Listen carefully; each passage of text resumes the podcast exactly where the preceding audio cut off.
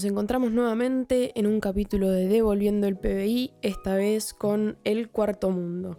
Yo soy Mia Bigliani, me pueden encontrar en Instagram como arroba mia.notuya, mia con doble i, en Twitter, en Facebook. Hoy vamos a estar hablando de lo que en el capítulo anterior había anticipado, lo que yo llamo el cuarto mundo.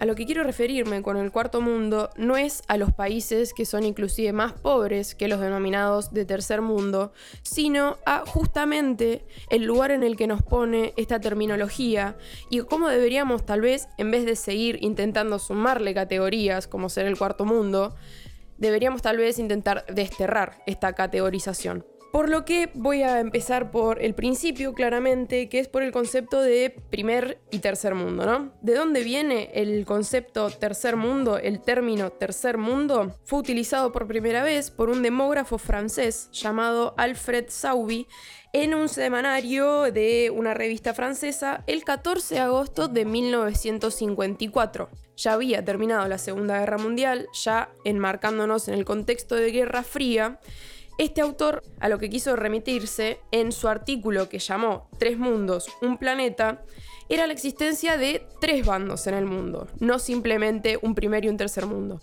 El primer bando era el bando occidental, el segundo bando era el bando comunista, socialista, rojo, y el tercer bando, en el cual, al cual hoy en día podríamos llamar como tercer mundo, eh, se encontraban los países que no querían alinearse ni al primer bando ni al segundo bando. Posterior a eso se lo llamó también países subdesarrollados, siendo este un término que con el tiempo se volvió peyorativo.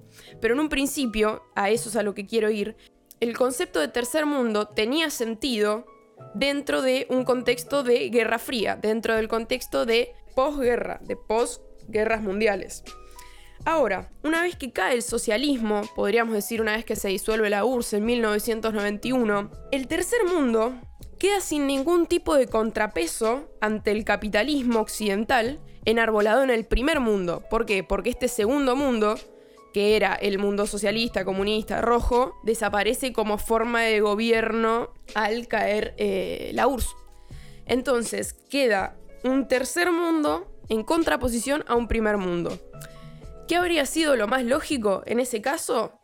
Abandonar esta manera de caracterizar al mundo. Dejar de lado a un primer y a un tercer mundo, ya que no había un segundo mundo. Contrario a lo que la lógica indicaría, se continuó con esta terminología, se la transformó y hoy en día se la sigue utilizando tanto coloquial como académicamente. Voy a citar las palabras que usó este autor que les había comentado, Alfred Sauby, para que se entienda bien a qué se refería él cuando dice tercer mundo.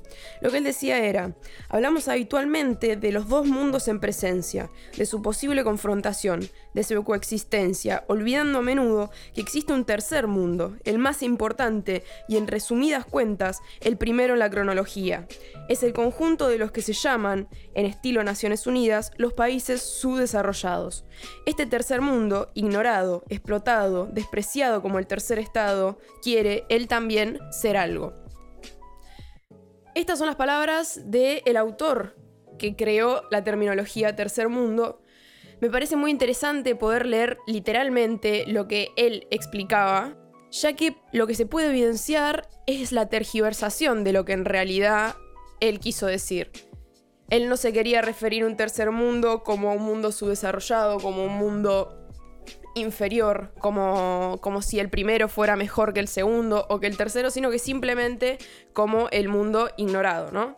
Eh, y cómo se ha modificado la percepción de ese tercer mundo en contraposición a un primero hipotéticamente mejor. De todas maneras, no quiero que abandonemos de entrada la terminología de primer y tercer mundo, sino que intentemos cuestionarla, que le preguntemos a la terminología qué implica ser tercer mundo, qué implica ser primer mundo y cómo se llega a hacerlo.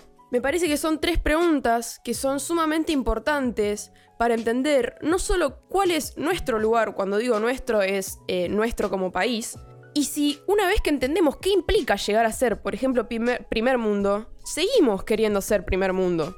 Escuchamos hablar del primer mundo como si fuera un objetivo legítimo, viable y totalmente justo y alcanzable al cual llegar. Entonces digo, si queremos ser primer mundo, ¿por qué primero no nos cuestionamos cómo es que se llega a ser primer mundo? Y acá está el primer interrogante. ¿Qué implica ser primer mundo y cómo se llega a serlo? Para responder este interrogante, pienso retomar dos factores en particular. En primer lugar, ¿quiénes son tradicionalmente los países que consideramos de primer mundo?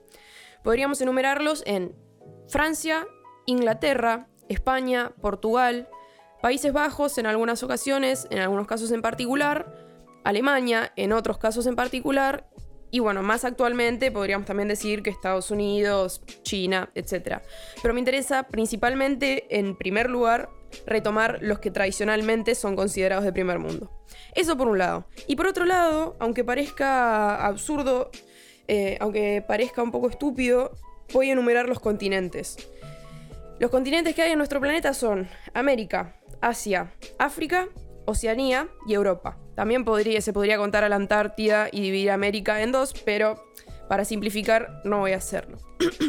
son cinco continentes que hay en nuestro mundo.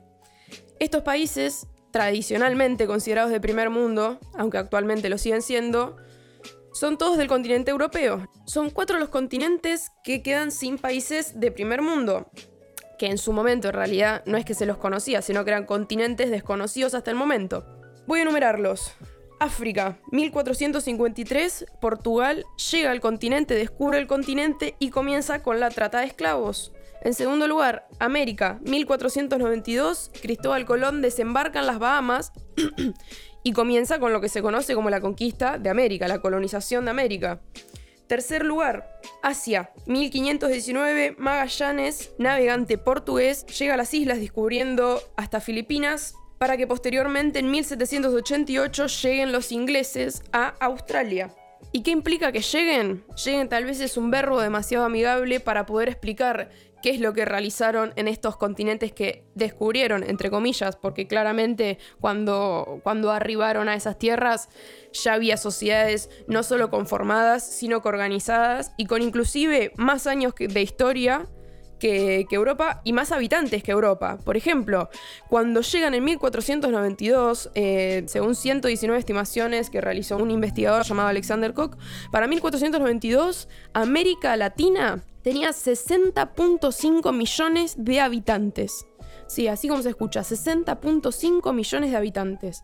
Y para 1592, o sea, 100 años después, tan solo tenía 4.7 millones de habitantes. O sea, el 90% de los habitantes de América Latina en esos 100 años fueron exterminados por la colonización europea, por la colonización española, portuguesa. Entonces, cuando hablamos de descubrimiento, en realidad de lo que estamos hablando es de exterminio. Y tal vez trayendo a la mesa un, un concepto que fue posteriormente adoptado, de lo que estamos hablando no solo es de un genocidio, sino que además de un etnocidio. Esta forma de caracterizar lo que, lo que realizaron los españoles y portugueses en nuestro continente es contemporánea, ya que el concepto genocidio, por ejemplo, se adoptó por primera vez, se utilizó por primera vez en 1944 por Rafael Lemkin, que lo que hizo fue articular un prefijo griego con un sufijo eh, latín que era geno, que significa raza, concidio, que en latín significa matar. En un principio fue un término descriptivo, no legal, aunque en 1948 fue aceptado por, la por Naciones Unidas como una forma de crimen eh, internacional. A lo que hoy entendemos como genocidios, también se lo puede entender como crímenes de lesa humanidad. Pero si nosotros retomamos lo que implica un genocidio, lo que significa un genocidio, y cuáles son las condiciones para que un genocidio lo sea, lo que realizaron, lo, que se realizó en nuestro continente, en el continente latinoamericano, cumple con todas las pautas. Esta convención que se dio en 1948 entiende al genocidio como cualquiera de los actos mencionados a continuación perpetrados con la intención de destruir total o parcialmente a un grupo nacional, étnico, racial o religioso como tal. Las condiciones para que justamente esto se cumpla son A la matanza de los integrantes del grupo. B. Lesión grave a la integridad física o mental de los integrantes del grupo. C. Sometimiento intencional del grupo a condiciones de existencia que hayan de acarrear su destrucción física, total o parcial. D. Medidas destinadas a impedir los nacimientos en el seno del grupo. E. Traslado por fuerza de niños del grupo a otro grupo.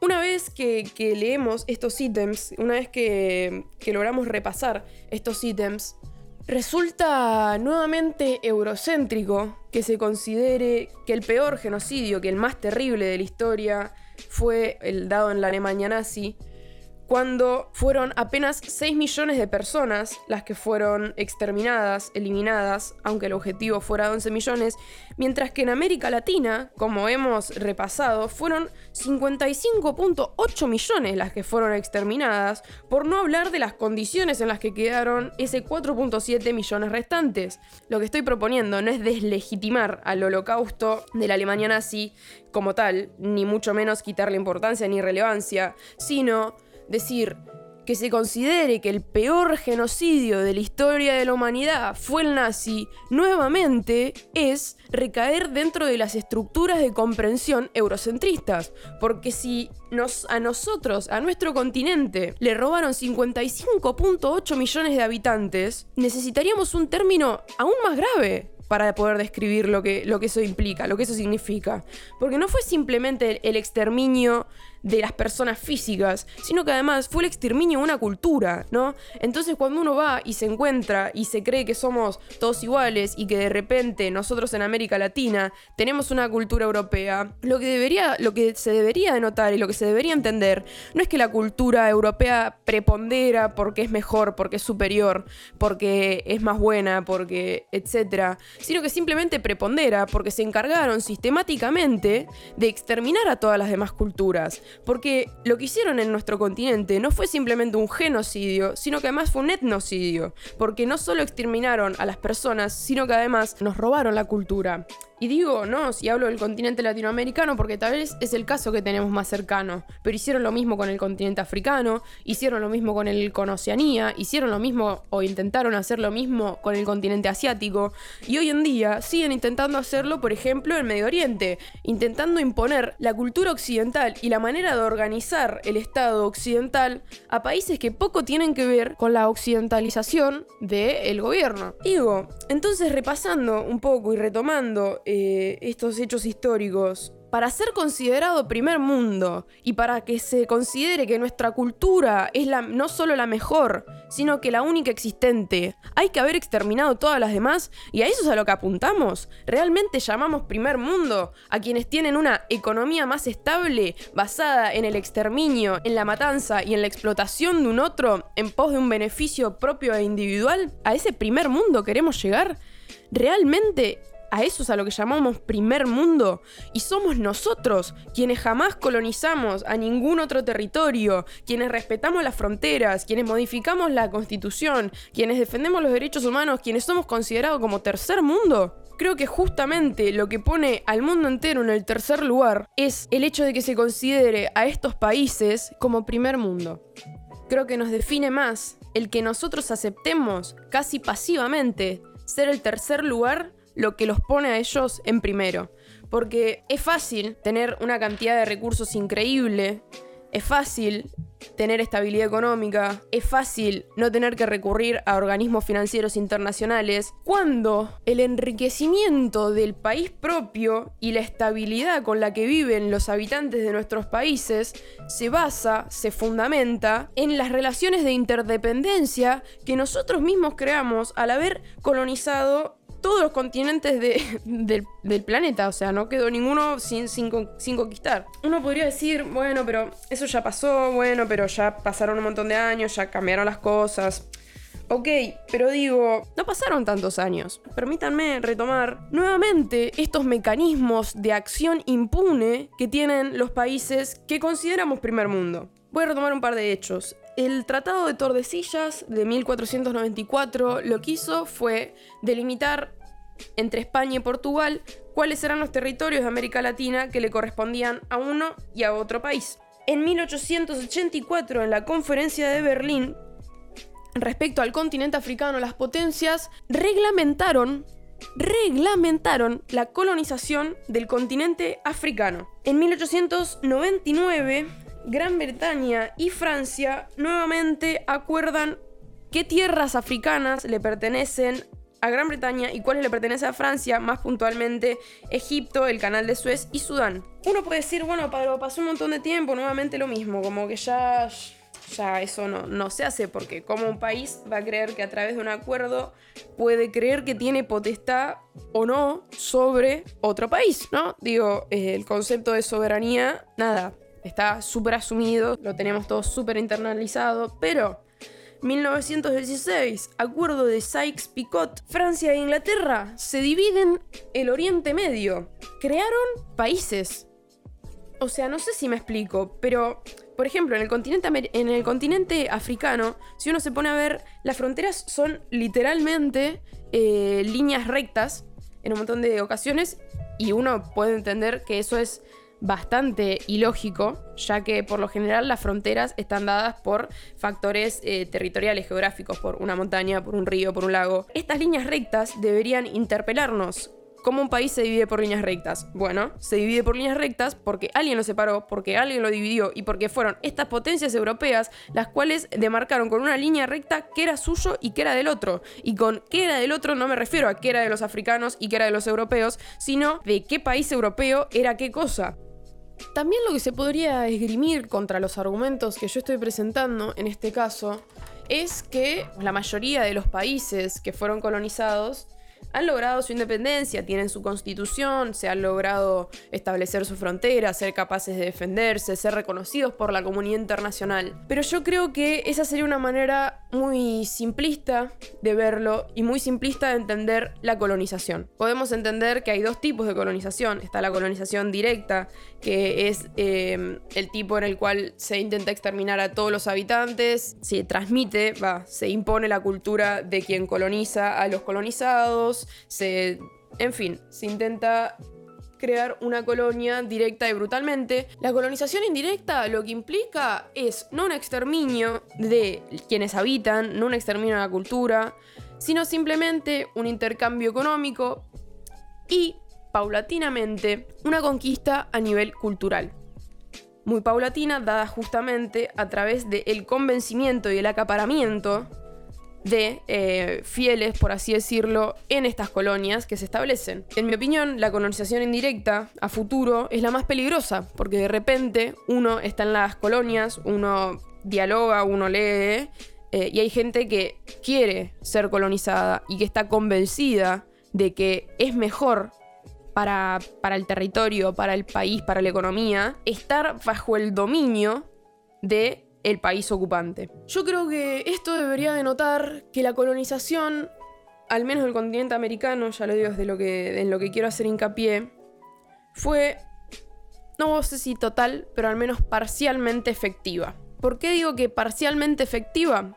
Porque nuevamente, uno habitando el continente americano, uno habitando América del Sur, lo que vuelve a escuchar es este discurso de que ellos son el primer mundo, de que nosotros tenemos que intentar copiarlos a ellos, los países latinoamericanos pidiéndole préstamos a sus organismos financieros, los países latinoamericanos intentando copiar su moda, intentando alcanzar su nivel de vida. Eduardo Galeano, en su libro Las Venas Abiertas de América Latina, lo que dice es, la doble tragedia de los países en desarrollo consiste en que no solo fueron víctimas de ese proceso de concentración internacional, sino que posteriormente han debido tratar de compensar su atraso industrial, es decir, realizar la acumulación originaria de capital industrial en un mundo que está inundado con artículos manufacturados por una industria ya madura, la occidental.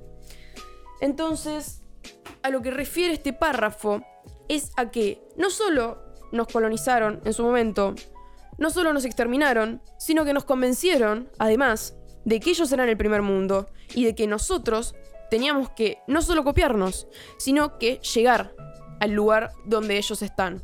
A ver, esto puede darse eh, retomando el concepto de Althusser eh, de los aparatos ideológicos del Estado, siendo estos la escuela, la familia, la religión. Nos educaron para ser eurocentristas, nos educaron dentro de un capitalismo.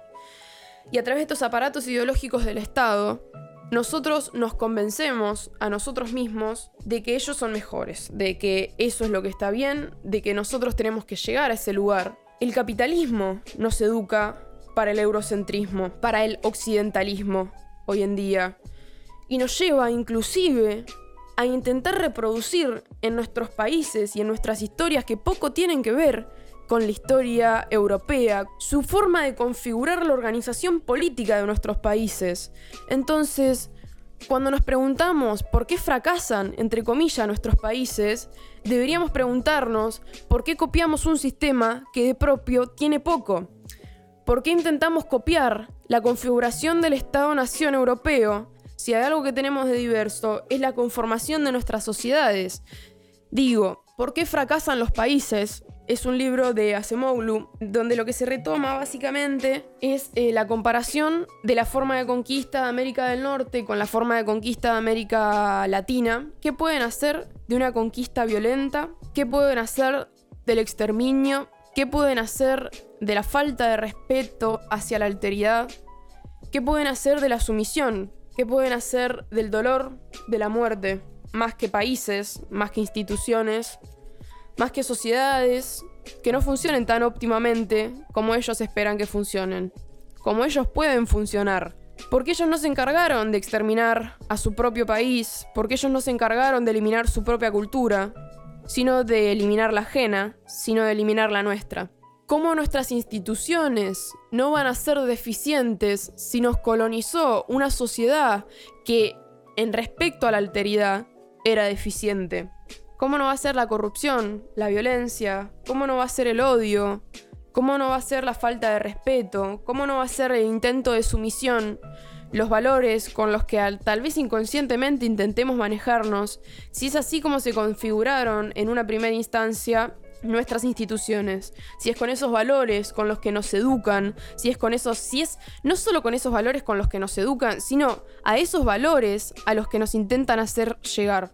Porque digo, los valores de las potencias europeas, los valores del primer mundo del que nos hablan, son estos. Los valores del primer mundo son la sumisión. Los valores del primer mundo son la subordinación del otro, al cual caratulan de débil, es muy común dar a entender eh, una implícita superioridad en los países europeos, en la cultura occidental, pero hay un filósofo, Gianni Battimo, filósofo italiano, que viene a invertir esta lógica y lo que él dice es que América Latina es, o al menos debería ser, el futuro de Europa.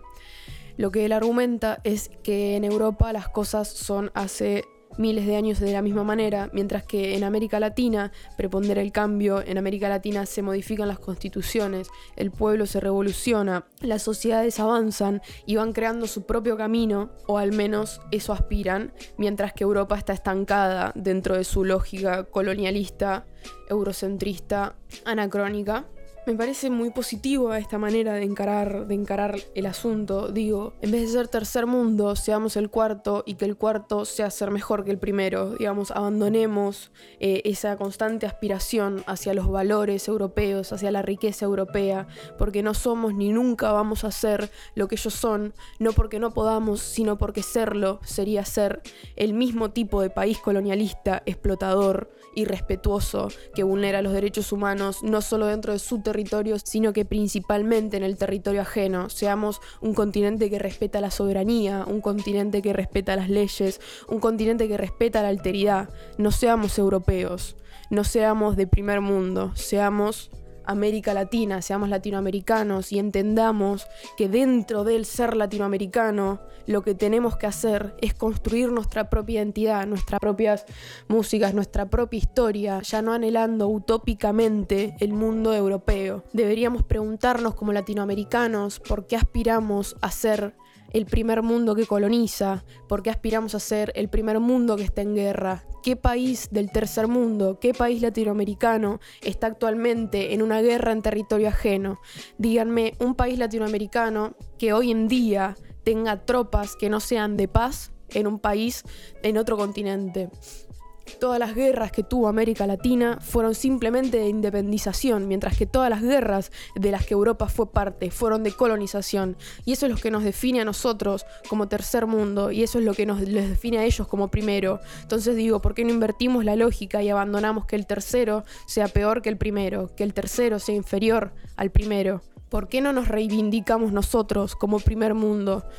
¿Por qué no abandonamos esa competitividad absurda ¿Por qué no abandonamos ese objetivo ilógico donde ser primer mundo simplemente es tener una mejor economía, una economía más eficiente, entre comillas, a costa de cualquier tipo de cosa, inclusive si eso es la vida humana? Es una falacia la renovación de los valores europeos, es una falacia su respeto por la alteridad, siguen siendo las mismas potencias y fijémonos que los países que ahora son de primer mundo, que antes no lo eran, como ser por ejemplo Estados Unidos, Japón, China, comenzaron a hacerlo en el momento en el que ingresaron dentro de la disputa de la Primera y la Segunda Guerra Mundial. Entonces, para ser mundo, ¿hay que estar en guerra? Para ser primer mundo, ¿hay que enviar tropas? Para ser mundo, ¿hay que impunemente asesinar civiles, destruir aldeas, destruir cultura? ¿Ese es el precio de ser primer mundo? ¿Por qué aspiramos a eso? Tal vez lo que necesita el mundo, en vez de que haya más países de primer mundo, es que haya más de terceros que respeten, que respeten la alteridad y que construyan su identidad desde una horizontalidad, no desde una verticalidad, desde las estructuras tradicionales de relación con el otro. Otras cosas que ponen en evidencia la falacia de la superioridad occidental, de la superioridad europea, es lo fácil que es ser el primero de un ranking que ellos mismos crean. Es muy fácil ganar un juego que uno inventa. Es muy fácil entender las reglas que uno mismo pone. Y es muy fácil ser primero cuando todos los intelectuales que producen conocimiento son todos europeos. Entonces también la occidentalización de la intelectualidad, la producción de contenido eurocentrista, a lo que responde nuevamente es a las consecuencias que tiene el exterminio de todo tipo de cultura y producción intelectual, deslegitimación de la cultura ajena y deslegitimación de la intelectualidad del territorio no propio, del territorio ajeno. Porque no es que no hubiera producción intelectual ni en su momento ni actualmente, sino que se la legitimó, se la exterminó, se la hizo desaparecer. Entonces es muy fácil nuevamente que todos los textos académicos o que una gran parte, tal vez en el paradigma anterior, le dieran la razón, le dieran la derecha constantemente al mundo occidental, al mundo europeo, cuando son todos textos que lo que los escriben son europeos y son occidentales es muy fácil ganar un juego que uno mismo crea, es muy fácil entender las reglas que uno mismo pone y es muy fácil ser primero en un ranking que uno mismo inventa. También tiene que interpelarlos el preguntarnos de dónde salen las disciplinas con las que hoy en día juzgamos a la sociedad actual. La antropología, en su momento, nació para poder comprender las sociedades, las civilizaciones a las cuales se estaba arribando, para poder dominarlas de una mejor manera. Todo en una entrevista dice que dice que para ser un buen torturador hay que conocer bien al otro. Entonces también preguntarnos por el pasado de las disciplinas con las que hoy juzgamos a la sociedad como si fueran las disciplinas salvadoras. Y estas disciplinas con las cuales juzgamos a la realidad tienen que transformarse porque tienen un origen que es de dominación, tienen un origen que la comprensión del otro nace con el único objetivo de poder dominarlo mejor, nace con el objetivo de poder convencerlo, de poder dominarlo, de políticamente poder apropiarse de su opinión, de su veracidad, de su apoyo. Entonces, no digo que hay que deslegitimar la, producción intelectual de ningún área en particular, de ningún país en particular, sino que hay que lograr transformarla y esa transformación depende de todos nosotros y somos nosotros quienes tenemos que ser los protagonistas de esa transformación intelectual. Nosotros como latinoamericanos tendríamos que ser los protagonistas de la transformación intelectual para que la comprensión del mundo tenga perspectiva para que nuestra comprensión del mundo sea justamente eso, nuestra y no ajena, nuestra y no impuesta. Por otro lado, es muy interesante entender que todas estas cuestiones que plantaba anteriormente, el eurocentrismo, el entender la justicia que nunca fue reclamada ni cumplida posterior a la colonización de América, no es un asunto anacrónico en lo más mínimo, sino que tiene implicancias en el mundo actual y que los gobiernos actuales continúan tomando una postura respecto a la colonización de América. Por ejemplo, Mauricio Macri, el día de la independencia argentina, el 9 de julio, no tuvo mejor idea que invitar al rey de España y pedirle perdón por la independencia, el día de la independencia. Por otro lado, nuevamente, dentro de este mismo bloque, dentro de este mismo color político, este 12 de octubre pasado, el 12 de octubre del 2020, la ciudad de Buenos Aires y el gobierno de la ciudad de Buenos Aires decidió iluminar los edificios y monumentos con los colores de la bandera española, lo que para nosotros en realidad es el día del respeto por, por la diversidad y por las etnias, para España es el día en el que se conmemora la llegada de Colón a América. Entonces, ¿es un anacronismo realmente cuestionarnos la colonización de América como un hecho actual? O simplemente es una forma de evadir políticamente la responsabilidad que conllevaría asumir este hecho como la tragedia que es y no como la nimiedad que muchos suponen que es. Lo que necesitamos es un gobierno que vuelva a unirnos como América Latina, que vuelva a llevar no solo al país en la bandera, sino que al continente en la bandera. Y con esto no quiero decir que nos colguemos la huipala como si fuera nuestra, ni mucho menos como si fuéramos descendientes todos de pueblos originarios, sino que simplemente entendamos nuestros orígenes, entendamos de dónde venimos, las injusticias presentes, las pasadas, y las presentes y pasadas que si no se resuelven conllevarán a injusticias futuras. Digo, realmente podemos dormir con la tranquila sabiendo que hay una injusticia histórica, no solo actual, sino histórica, que no está siendo resuelta y mucho menos afrontada con la responsabilidad con la que debería hacérselo? Recomendaciones del día de hoy. Se me ocurren infinidades. En primer lugar, creo que la más llevadera e interesante es el libro de Eduardo Galeano, Las Venas Abiertas de América Latina. Por otro lado, las entrevistas de Todorov eh, sobre la conquista de América por qué fracasan los países, de Acemoglu, Saskia Sassen hablando sobre eh, la lógica de las ciudades globales, cómo se interrelacionan, cuál es el precio. Por otro lado, también Gianni Bátimo, si ustedes ponen en el buscador de Google Gianni Bátimo, América Latina es el futuro de Europa, les salta la, la nota donde él argumenta por qué cree esto. Gracias por escuchar, ya estamos llegando al final del programa. Como siempre, nos vamos a encontrar en el próximo capítulo. Se viene fin de año, así que tal vez sea dentro de dos semanas, tres semanas, con un episodio que se va a llamar Democracia Feminista, entre signos de pregunta, ya que lo que vamos a estar intentando desgajar, lo que nos vamos a preguntar es, ¿la democracia es feminista? ¿O en el peor de los casos, podrá llegar algún día a serlo? ¿Está la democracia intentando con todos sus esfuerzos disminuir la vigencia del patriarcado o es el patriarcado el que asegura la vigencia de la democracia? Nos vemos dentro de dos semanas, tres semanas.